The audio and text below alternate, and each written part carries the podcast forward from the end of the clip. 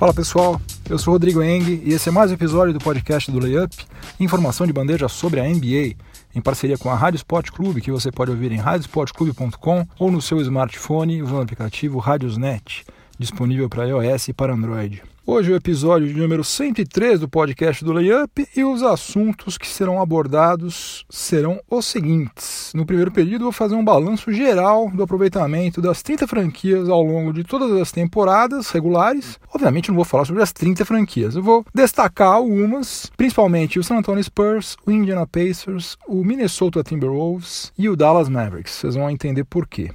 No segundo período, eu vou falar sobre os irmãos Markif Morris e Marcus Morris, que agora são clientes da Clutch Sports, a agência que pertence ao empresário Rich Paul, amigo íntimo do LeBron James. Isso aí significa que em julho de 2019, quando os dois vão se é, tornar free agents, a gente vai ter uma ideia de quanto o front office do Los Angeles Lakers teve que ceder para ter LeBron James por quatro anos lá na Califórnia. No intervalo, a gente vai ter o quadro Enem da NBA com três testes sobre o Miami Heat. É, depois, no terceiro período, eu vou falar um pouquinho sobre o Cleveland Cavaliers, que está prestes a concretizar a sua primeira contratação depois de ter perdido o LeBron James, que é a contratação do ala pivô Sandecker, que vai chegar ao raio nas próximas horas numa negociação com o Los Angeles Clippers. Vou falar um pouquinho sobre como está a situação dessas duas franquias, Cavaliers e Clippers. E no quarto e último período, vou falar sobre o Luol Deng. Né? Aconteceu agora o Africa Game 2018, né?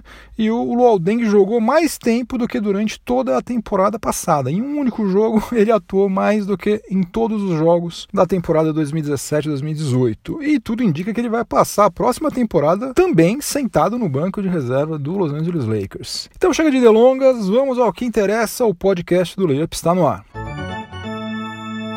A off-season é o momento ideal para a gente olhar NBA de longe, né? sobre uma outra perspectiva bem mais ampla do que a que a gente está acostumado enquanto a temporada está rolando. E por isso eu selecionei alguns números referentes a todas as temporadas regulares que já aconteceram desde quando a NBA foi fundada, lá em 1946, que a imprensa, de modo geral, raramente aborda, mas que dão uma boa medida da relevância de cada franquia se a NBA fechasse as portas hoje, né? Bate na madeira aí, tô batendo aqui com força, bate você também, isso não pode acontecer, mas se acontecesse, qual seria o legado de cada franquia? Eu não vou falar sobre todas as, as 30, mas eu selecionei alguns números sobre algumas delas que são números bastante relevantes e que podem sofrer alteração agora na próxima temporada. Então vamos lá. Hoje, antes do início da temporada 2018-2019, a situação é a seguinte: o Boston Celtics é a franquia que mais disputou partidas, foram 5.400 368 partidas e também a franquia que mais venceu partidas, 3.329 partidas. Até aí nenhuma novidade. Boston Celtics é uma franquia tradicionalíssima e é a mais vitoriosa de todos os tempos da NBA. Então, nada mais natural que seja a franquia que mais disputou partidas e que mais venceu também e na próxima temporada isso vai continuar assim. Mesmo que perca um monte de jogo, que não vai acontecer, Boston Celtics tem tudo para ganhar, muito mais do que perder, mas mesmo que perdesse, continuaria liderando com folga. Depois, o New Orleans Pelicans, como é o caçula da NBA, naturalmente a franquia que menos disputou partidas, 1296, que menos venceu, só venceu 610 partidas, e também a que menos perdeu, né? Tem também o lado bom de você ser uma franquia nova, só perdeu 686 partidas. que mais? O San Antonio Spurs segue o seu reinado como a franquia detentora do melhor aproveitamento em toda a história da NBA. Tem 2.114 vitórias e só 1.282 derrotas. Isso aí representa um aproveitamento de 62,2%, né? Impressionante. Aliás, o San Antonio Spurs é a única franquia que tem campanha positiva positiva, ou seja, tem mais vitórias do que derrotas, no confronto direto com todas as outras franquias em atividade na NBA. Nenhuma das outras 29 franquias ganhou mais do que perdeu do San Antonio Spurs. San Antonio Spurs tem campanha positiva contra todas. E se o San Antonio Spurs conseguir vencer o Portland Trail Blazers pelo menos mais duas vezes na próxima temporada, vai garantir essa campanha positiva contra todos os adversários por mais um ano pelo menos. Que mais? O Sacramento Kings, ou Sacramento Kings, é a franquia que mais perdeu partidas em toda a história da NBA. é o maior perdedor da NBA, tem 3.010 derrotas ao longo da sua história. E olha só que coisa maluca, o Sacramento Kings, que naquela época chamava-se Rochester Royals, ele foi admitido na NBA dois anos depois do que o Boston Celtics, do que o Philadelphia Warriors, né, que hoje é o Golden State Warriors, e que o New York Knicks. Só que mesmo assim ele tem muito mais derrotas do que esses três times. E não existe a menor perspectiva de que alguma franquia ultrapasse o Sacramento Kings em número de derrotas nas próximas duas temporadas, pelo menos. Então vai amargar essa, essa liderança indesejada aí por pelo menos mais dois anos. A franquia em atividade que tem a pior campanha geral né, em temporadas regulares segue sendo o Minnesota Timberwolves, que tem 925 vitórias e tem 1.405 derrotas. Isso aí representa um aproveitamento de apenas 39,7%. O Minnesota Timberwolves é a única franquia com um aproveitamento inferior a 40% na NBA. Agora, se eles conseguirem vencer pelo menos umas 40 partidas na próxima temporada, daí vão conseguir romper essa barreira aí dos 40%. E para fechar esse primeiro período, vou mencionar aqui duas franquias que estão perto de um turning point, só que estão em momentos distintos. O Indiana Pacers está subindo e o Dallas Mavericks está descendo. O Pacers tem uma campanha negativa de 1.696 vitórias e 1.699 derrotas. Então, precisa vencer pelo menos 45 partidas na próxima temporada para voltar a ter uma campanha positiva. O que tem tudo para acontecer, porque o Pacers já na temporada passada fez uma belíssima campanha e tem tudo para poder repetir isso agora. Já o Dallas Mavericks tem atualmente uma campanha positiva de 1.539 vitórias e 1.529 derrotas, e como já vive uma fase ruim há algumas temporadas, aí está correndo sério risco de voltar a ter uma campanha negativa, né? campanha geral, desde quando ele foi fundado, coisa que a franquia texana não tinha desde o final da temporada 2010-2011, quando aliás foi campeã da NBA. Agora, quem sabe, né, a chegada do Luca Doncic e do DeAndre Jordan, né, principalmente, consegue fazer com que o Dallas Mavericks evite isso, né, evite entrar nesse saldo negativo. Aí.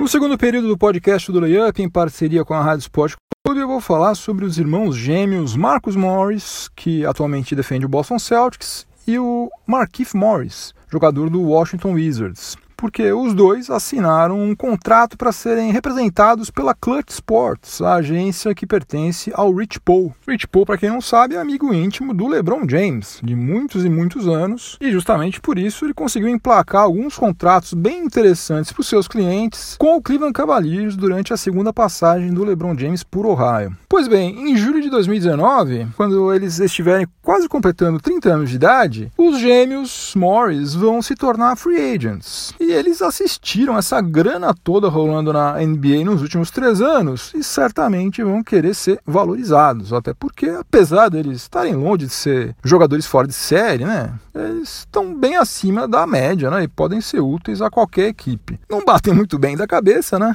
É verdade. Mas os dois alas pivôs aí são versáteis, né? São dois caras que matam bola de fora do perímetro e podem eventualmente jogar até na a posição 3, né? Podem atuar como alas e são caras que marcam bem. São exímios marcadores, mas eles marcam bem. Ou seja, são caras que contribuem bastante dos dois lados da quadra. Bom, esse cenário aí vai ser interessante para a gente ter uma ideia de qual a influência que o LeBron James tem no front office do Lakers. Porque no Cavs, como ele só assinou contratos curtos, o front office passou um bom tempo comendo na mão dele, né? Aquele contrato lá de 82 milhões de dólares em cinco anos que o Tristan Thompson assinou foi o maior exemplo disso, né? Ele nunca teria conseguido aquele contrato se não fosse pela influência do LeBron James. Só que agora o contrato dele com o Lakers Lakers tem quatro anos de duração, sendo que os três primeiros anos são integralmente garantidos. Ele não vai ter a opção durante três anos de sair de lá. Ele não pode fazer nenhum tipo de chantagem, a não ser que ele se meta a fazer alguma coisa tipo que o Kawhi Leonard fez, né? Mas a chance disso acontecer é zero. Então, em tese, presume-se que a direção do Lakers vai ter mais autonomia do que a do Cavs teve durante a maior parte do tempo. Não vai ficar refém do LeBron na hora de montar o seu elenco. Só que isso aí é somente em tese, né? Porque a gente não sabe se nas conversas que levaram LeBron James para a Califórnia já não foi incluído o compromisso do Lakers acomodar alguns contratos da Clutch Sports. Não sabemos se isso aconteceu, mas por outro lado é algo que não seria nenhuma surpresa, né? Uma coisa plenamente possível de acontecer. E como os irmãos Morris, eles não escondem de ninguém que eles ficaram pistola da vida quando o Phoenix Suns separou os dois e que eles querem voltar a atuar juntos em algum time, seja lá qual for, existe o risco de que o Lakers gaste, sei lá, 120 milhões de dólares em quatro temporadas contratando os dois. Em princípio, eu acho que o Oropelinka não iria aceitar algo assim. Só que, como eu já disse, a gente não sabe exatamente qual conversa que ele teve com o LeBron James e se eventualmente esse foi o preço que ele teve que pagar para contratar o LeBron James, paciência, né? Aceita e ainda agradece. Mas enfim, isso tudo vai ser bem interessante, como eu já falei, para a gente conseguir medir um pouco melhor exatamente qual é o poder de influência que LeBron James tem na direção do Los Angeles Lakers, que aparentemente é nenhuma, né? Nesse instante, pelo menos, parece que ele não tem influência alguma, porque a única coisa que aconteceu, que a gente pode eventualmente atribuir a ao relacionamento que ele tem com o Rich Paul é a renovação do contrato do Kentavious Caldwell Pope, que era um cara que já estava lá antes do LeBron James chegar. Então, sei lá. De resto, não aconteceu nada que a gente possa colocar na conta do LeBron, né? Pelo contrário, até, se a gente for pensar, o Lance Stephenson talvez seja o último do, dos caras com os quais o LeBron James teria vontade de atuar. Não, não sei, né? A gente vendo de longe, vendo no sofá da minha casa, que eu não sei exatamente qual o relacionamento que eles têm, se é que tem algum. Mas pelo que a gente viu de sopração de orelha, é provável, e de provocações, empurrões e tal, é provável que LeBron James não tivesse muita vontade de atuar ao lado de Alan Stephenson e eles vão jogar juntos. Então, vamos ver o que vai acontecer com os irmãos Morris. Que, aliás, né, eu tô assistindo aquela série Fargo. É, o filme é sensacional e a série eu fiquei meio receoso de ver. Puxa vida, eu vou assistir essa série, vou me decepcionar, porque o filme foi tão maravilhoso e essa série aí não deve ser tão boa. Só que um final de semana de frio e chuva em São Paulo faz você mudar de ideia rapidinho. Eu acabei assistindo e é sensacional. A série é maravilhosa, recomendo fortemente. E na segunda temporada tem dois capangas que são gêmeos, são dois bandidões que são gêmeos. E vendo a série eu pensei, puxa vida, os irmãos Morris poderiam facilmente fazer o papel de capangas nessa série Fargo aqui, né? Quem sabe até, né? O LeBron James está todo voltado aí com essa história de virar ator, quem sabe a gente ainda não vê um filme estrelado por LeBron James e os irmãos Morris. Chegamos ao intervalo do podcast do Layup em parceria com a Rádio Sport Clube. E no intervalo nós temos três questões do quadro Enem da NBA. O quiz para as pessoas ou que manjam tudo de NBA ou que querem aprender um pouquinho mais. Afinal, ninguém nasceu sabendo e esses testes aqui são uma forma de você aprender alguma coisa que você não sabe. Eu aprendo, como eu já falei aqui, todos os dias lendo alguma coisa sobre NBA que eu não sabia. E hoje o assunto do nosso Enem da NBA vai ser o Miami Heat. A franquia que, apesar de ser uma das mais novas da NBA, já tem três títulos da liga. Então vamos lá. Questão número 1. Um. Qual jogador do Miami Heat realizou mais partidas com pelo menos 30 pontos marcados e 20 rebotes? Quero saber qual jogador do Miami Heat realizou mais partidas com pelo menos 30 pontos e 20 rebotes. Alternativa A: LeBron James. Alternativa B: Alonso Mourning. Alternativa C: Shaquille O'Neal. Alternativa D: Chris Bosh. Ou alternativa E: Ronnie Seikaly. Repetindo, qual jogador do Miami Heat realizou mais partidas com pelo menos 30 pontos marcados e 20 rebotes? Alternativa A, LeBron James. Alternativa B, Alonso Mourning. Alternativa C, Shaquille O'Neal. Alternativa D, Chris Bosh. E alternativa E, Ronnie Seikaly. Tempo!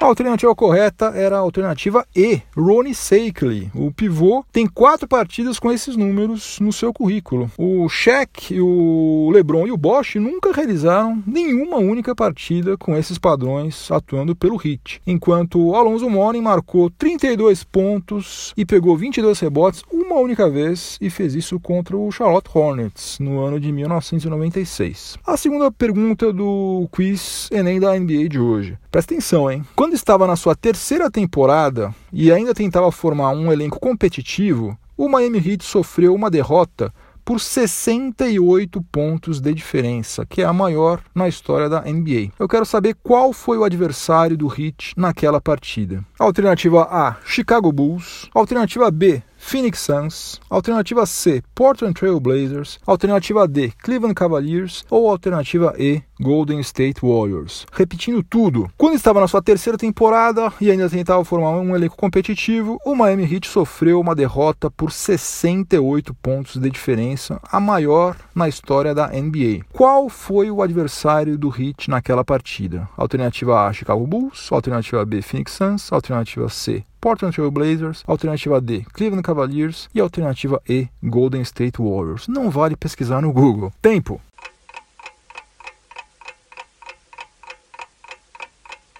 A resposta correta era a alternativa D, Cleveland Cavaliers. O Heat foi derrotado pelo Cavs em Ohio no dia 17 de dezembro de 1991 por 148 a 80. Oito dos 12 jogadores do Cavs que entraram em quadra pontuaram em dígitos duplos. E os cestinhas desse jogo aí foram o Mark Price e o John Battle com 18 pontos cada. Os dois eram os jogadores do Cavs. E a última pergunta do Enem da NBA de hoje é a seguinte: qual jogador detém o recorde de triplos duplos em temporadas regulares com a camisa do Miami Heat? Alternativa A: LeBron James. Alternativa B: Dwayne Wade. Alternativa C: Lamar Odom. Alternativa D: Hassan Whiteside. Ou alternativa E: Alonso Mourning. Repetindo tudo. Qual jogador detém o recorde de triplos duplos em temporadas regulares com a camisa do Miami Heat? Alternativa A, LeBron James. Alternativa B, Dwayne Wade. Alternativa C, Lamar Odom. Alternativa D, Hassan Whiteside. Ou alternativa E, Alonso Mourning. Tempo.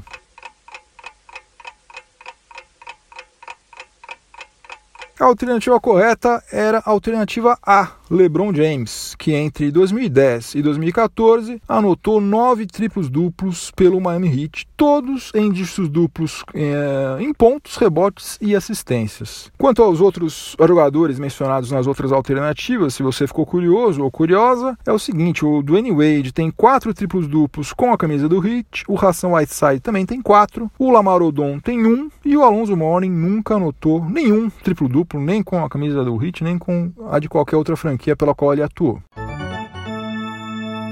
Começando agora o terceiro período do podcast do Layup em parceria com a Rádio Sport Clube. Agora vou falar sobre a negociação envolvendo o Cleveland Cavaliers e o Los Angeles Clippers, que vai ser um bom ensejo para eu falar um pouquinho do que está acontecendo com essas duas franquias. Sem entrar no mérito da diferença abissal de, da qualidade entre esses é, jogadores, o Cleveland Cavaliers está fazendo o que manda a lógica, né? Está substituindo um homem de front court, que foi o LeBron James que saiu, por outro que é o Sam Decker. Né? O Sam Decker é um ala pivô de 24 anos de idade, que foi draftado em 2015 pelo Houston Rockets. Aliás, ele atuou por lá nas suas duas primeiras temporadas. E daí, no ano passado, em 2017, ele foi incluído pelo Daryl Morey naquele pacotaço que foi enviado para o Los Angeles Clippers na troca que levou o Chris Paul para o Texas. Na temporada passada, pelo Clippers, né, o Sandecker teve médias de 4,2 pontos e 2,4 rebotes, jogando 12,1 minutos por partida. E tudo leva a crer que ele vai ser a terceira opção para a posição 4 lá em Ohio, né, atrás do Kevin Love e do Larry Nance Jr. Ou seja, seja, não vai mudar em nada o preço do dólar lá no Cleveland Cavaliers. Até onde eu li, o Cavs não vai mandar jogador nenhum para Califórnia,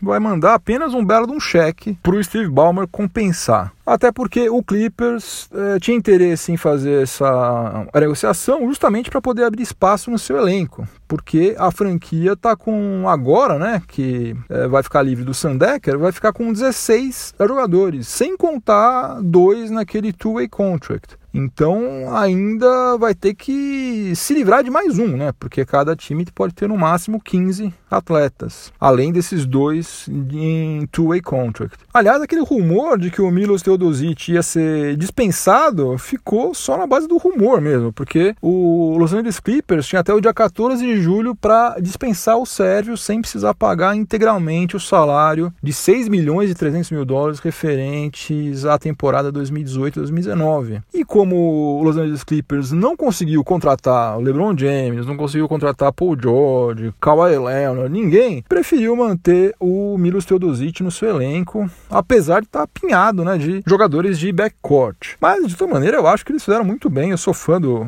Teodosic, eu acho que ele ainda pode ser bastante útil para o Los Angeles Clippers e ainda pode ficar mais tempo na NBA, né? Seria uma pena se ele realmente tivesse ficado só uma única temporada e já fosse voltar para a Europa. Um cara diferenciado, tem todas as condições de jogar na NBA até uns, sei lá, uns 34, 35 anos, se a saúde permitir. E voltando a falar sobre o Kevs, depois da contratação do Sam Decker, o Kevs ainda vai ter duas vagas no seu elenco a serem preenchidas. E apesar da saída do LeBron James, o Cleveland Cavaliers continua desrespeitando o teto salarial da NBA. Agora com a chegada do Sam Decker, eles estão acima desse teto cerca de 8 milhões e 500 mil dólares. E esse valor deve subir ainda um pouquinho mais, né? Quer dizer, um pouquinho mais, depende de quem que eles é, forem contratar, porque como eu já disse, tem mais duas vagas no elenco aí que precisam necessariamente serem preenchidas. Ou seja, 2018-2019 vai ser mais uma temporada de Luxury Tax para o Cavs, vão ter que passar um cheque gordo.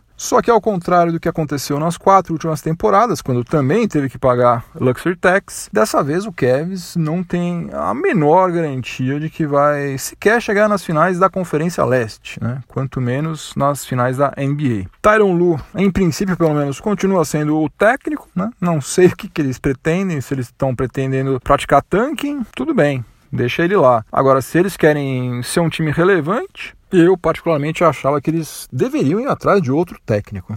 Enfim, vamos ver como que a coisa se desenrola, né? Quem sabe eu esteja completamente equivocado sobre Tyron Lu. Na verdade, ele é um grande técnico, só que a presença do LeBron James estava inibindo ele e agora ele vai mostrar todo o seu verdadeiro potencial. Quem sabe? Pode ser, né? No quarto e último período do podcast do Layup, em parceria com a Rádio Sport Clube, eu vou começar falando sobre o NBA Africa Game, só que eu quero chegar em outro assunto, vocês vão entender por quê. Nesse sábado que passou agora, né, aconteceu a terceira edição do NBA Africa Game, né, envolvendo uma seleção de jogadores africanos contra uma seleção de jogadores do resto do mundo do resto do mundo, entre aspas, né, em termos, porque o único jogador da seleção do resto do mundo que não era norte-americano foi o italiano Danilo Garinari, né, que aliás foi o MVP da partida com 23 pontos, que acabou sendo vencida pelo Team World, né, o time dos jogadores do resto do mundo por 96 a 92. O destaque do Team África foi o Joel Embiid com 24 pontos. É um jogo festivo, né? não vale absolutamente nada, né? é realizado somente para promover a NBA lá na África. Só que para um jogador em especial, esse jogo aí representou uma oportunidade raríssima. Eu estou falando do Luol Deng, o ala veterano do Los Angeles Lakers, que permaneceu em quadra mais tempo nesse jogo do que em toda a temporada passada.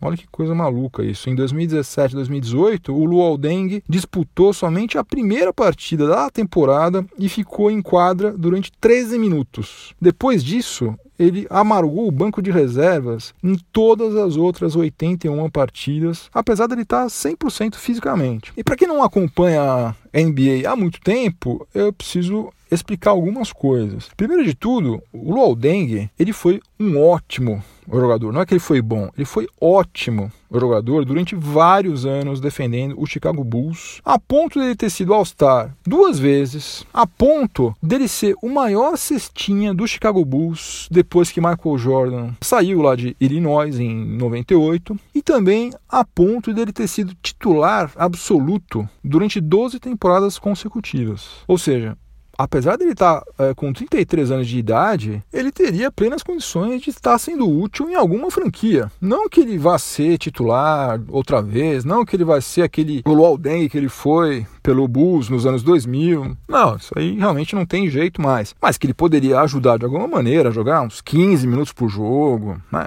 poderia perfeitamente, porque ele está bem fisicamente e ele é um cara que sabe jogar basquete. Só que ele não foi aproveitado pelo Lakers na temporada passada, como eu já falei, e tudo indica que ele não vai ser aproveitado outra vez na temporada 2018-2019, nem no Lakers e nem em qualquer outro time. E essa situação bizarra é o resultado de mais uma brilhante negociação executada pelo Mitch Kupchak, que mesmo depois de todas as lambanças que ele fez lá na Califórnia, agora, incrivelmente, ele é o general manager do Charlotte Hornets. Isso é incrível, eu realmente eu não me conformo com isso, o cara só faz bobagem, bobagem assim, Bobagem com B maiúsculo, para não falar outra coisa. E o cara já tá fazendo bobagem agora em outra franquia, meu Deus do céu. Mas enfim, recapitulando rapidamente o que aconteceu com o Luol Deng, para quem não sabe, em julho de 2016, quando ainda era general manager do Los Angeles Lakers, o Mitch Kupchak ofereceu para ele um contrato no valor de 72 milhões de dólares por quatro temporadas e o Luol Deng deve ter tomado um baita de um susto, mas falou: opa, beleza, onde que eu assino? Negócio bizarro, né? Pelo valor absurdo, pelo prazo muito longo, por ser um contrato integralmente garantido, né? São quatro anos integralmente garantidos, não tem nenhuma team option, não tem nada. É tudo, ó, 72 milhões na sua conta. E também pelo fato de que o Lakers precisava dar tempo de quadra para jogadores mais jovens, né? Tava numa fase que não tinha necessidade alguma de você contratar Luol Deng, muito menos por esse valor. Mas enfim, quando a Ginny Buss mandou o irmão dela passear e assumiu o comando do Lakers, demitiu o Mitch Kupchak, graças a Deus, e colocou o Rob Pelinka e o Magic Johnson no front office da franquia. Uma das primeiras coisas que o Rob Pelinka mandou o Luke Walton fazer foi colocar o Luol Deng na geladeira. Ele vinha sendo titular até então, apesar de estar jogando muito mal, aliás, né? Só que a partir de fevereiro de 2017, o Luol Deng começou a ficar no banco direto, né? Eles estavam tentando fazer o que? O Magic Johnson e o Rob Pelinka. Estavam tentando vencer o Luol Deng pelo cansaço, ver se ele assinava um buyout, um, um acordo de rescisão com um belo desconto do que ele teria a receber. Só que o, o Deng, apesar de não estar nada feliz em não ser utilizado, ele também não está afim de abrir mão de nenhum centavo dos 72 milhões de dólares que o Mitch Kupchak prometeu para ele. Até porque ele sabe que ele não vai ver a cor dessa grana em nenhum outro lugar. E como diz o velho ditado, né, o combinado não é caro. O resultado disso tudo é que o Luol Deng entra, tem dois anos de contrato com o Lakers, pelos quais ele vai receber a bagatela de 36 milhões de dólares e, portanto, o Lakers só vai conseguir se livrar desse contrato tenebroso com ele em julho de 2020. Salvo se o Rob Pelinka e o Magic Johnson conseguirem vencer o Luolden pelo cansaço, o que está me parecendo improvável, ou se toparem mandar é, algum ativo bem interessante junto com o contrato dele para outra franquia. Não sei exatamente que ativo poderia ser esse, porque eles já perderam Julius Randle de graça, né? Poderiam ter usado ele de alguma forma para também desovar o, o Luol Deng, não fizeram isso. E agora, se eles querem ser um time competitivo, não dá para abrir mão de muito mais gente, não, senão a coisa não vai dar certo. Bom, a única circunstância nova nessa confusão toda é que na próxima temporada, com LeBron James no elenco, o Lakers obviamente vai tentar fazer a melhor campanha possível, né? E daí, eventualmente, pode ser que o Luke Walton peça permissão para o front office e comece a colocar o Luol Deng em quadra em alguns momentos, né? Principalmente se por acaso o Los Angeles Lakers é, começar a sofrer com contusões, o que pode acontecer com qualquer franquia. Agora, uma coisa, eu tenho absoluta certeza que ele pode ser útil para o Lakers. Ele começou mal lá no Lakers, realmente estava jogando muito mal. Agora, já se passou tanto tempo e já é um outro time tão diferente do que era. E agora tem um cara chamado LeBron James, que reza a lenda, pelo menos, faz com que todo mundo em volta dele jogue melhor. Então, seria justamente o momento ideal para dar uma chance para o nosso amigo Lu Aldeng jogar outra vez. Até porque, se ele começar a jogar relativamente bem, quem sabe eles conseguem empurrar esse contrato horroroso para outro time. Quem sabe até para o próprio Mitch Kupchak lá no Charlotte Hornets, que já pegou o contrato do Timofey Mozgov, né? Pegou e passou para frente, mas pegou. Overtime, prorrogação. Saiu a notícia aqui de que o Toronto Raptors contratou o Greg Monroe pivô Greg Monroe, que defendeu o Boston Celtics na temporada passada. Ele vai assinar, segundo o Shams Charania, né, o, o, jornalista do Yahoo Sports, vai assinar por uma temporada pelo piso de veteranos, 2 milhões e 200 mil dólares. Isso é uma boa notícia para os torcedores do Toronto Raptors, porque Greg Monroe é um bom pivô reserva, mas por outro lado, para o nosso amigo Lucas Bebê, né, o Lucas Nogueira, é uma péssima notícia, porque é mais um indício fortíssimo de que o Toronto Raptors Raptors não pretende renovar o contrato dele. O Lucas Bebê é um free agent, tá sem contrato ainda, né? Tá dando sopa, qualquer franquia pode contratá-lo, mas até agora nenhuma fez uma oferta para ele. Ainda tem chão pela frente, né? Porque a temporada começa somente em meados de outubro, mais de dois meses ainda pela frente, pode ser que até lá pinte alguma coisa, mas sem dúvida nenhuma não foi uma boa notícia para ele essa contratação do Greg Monroe.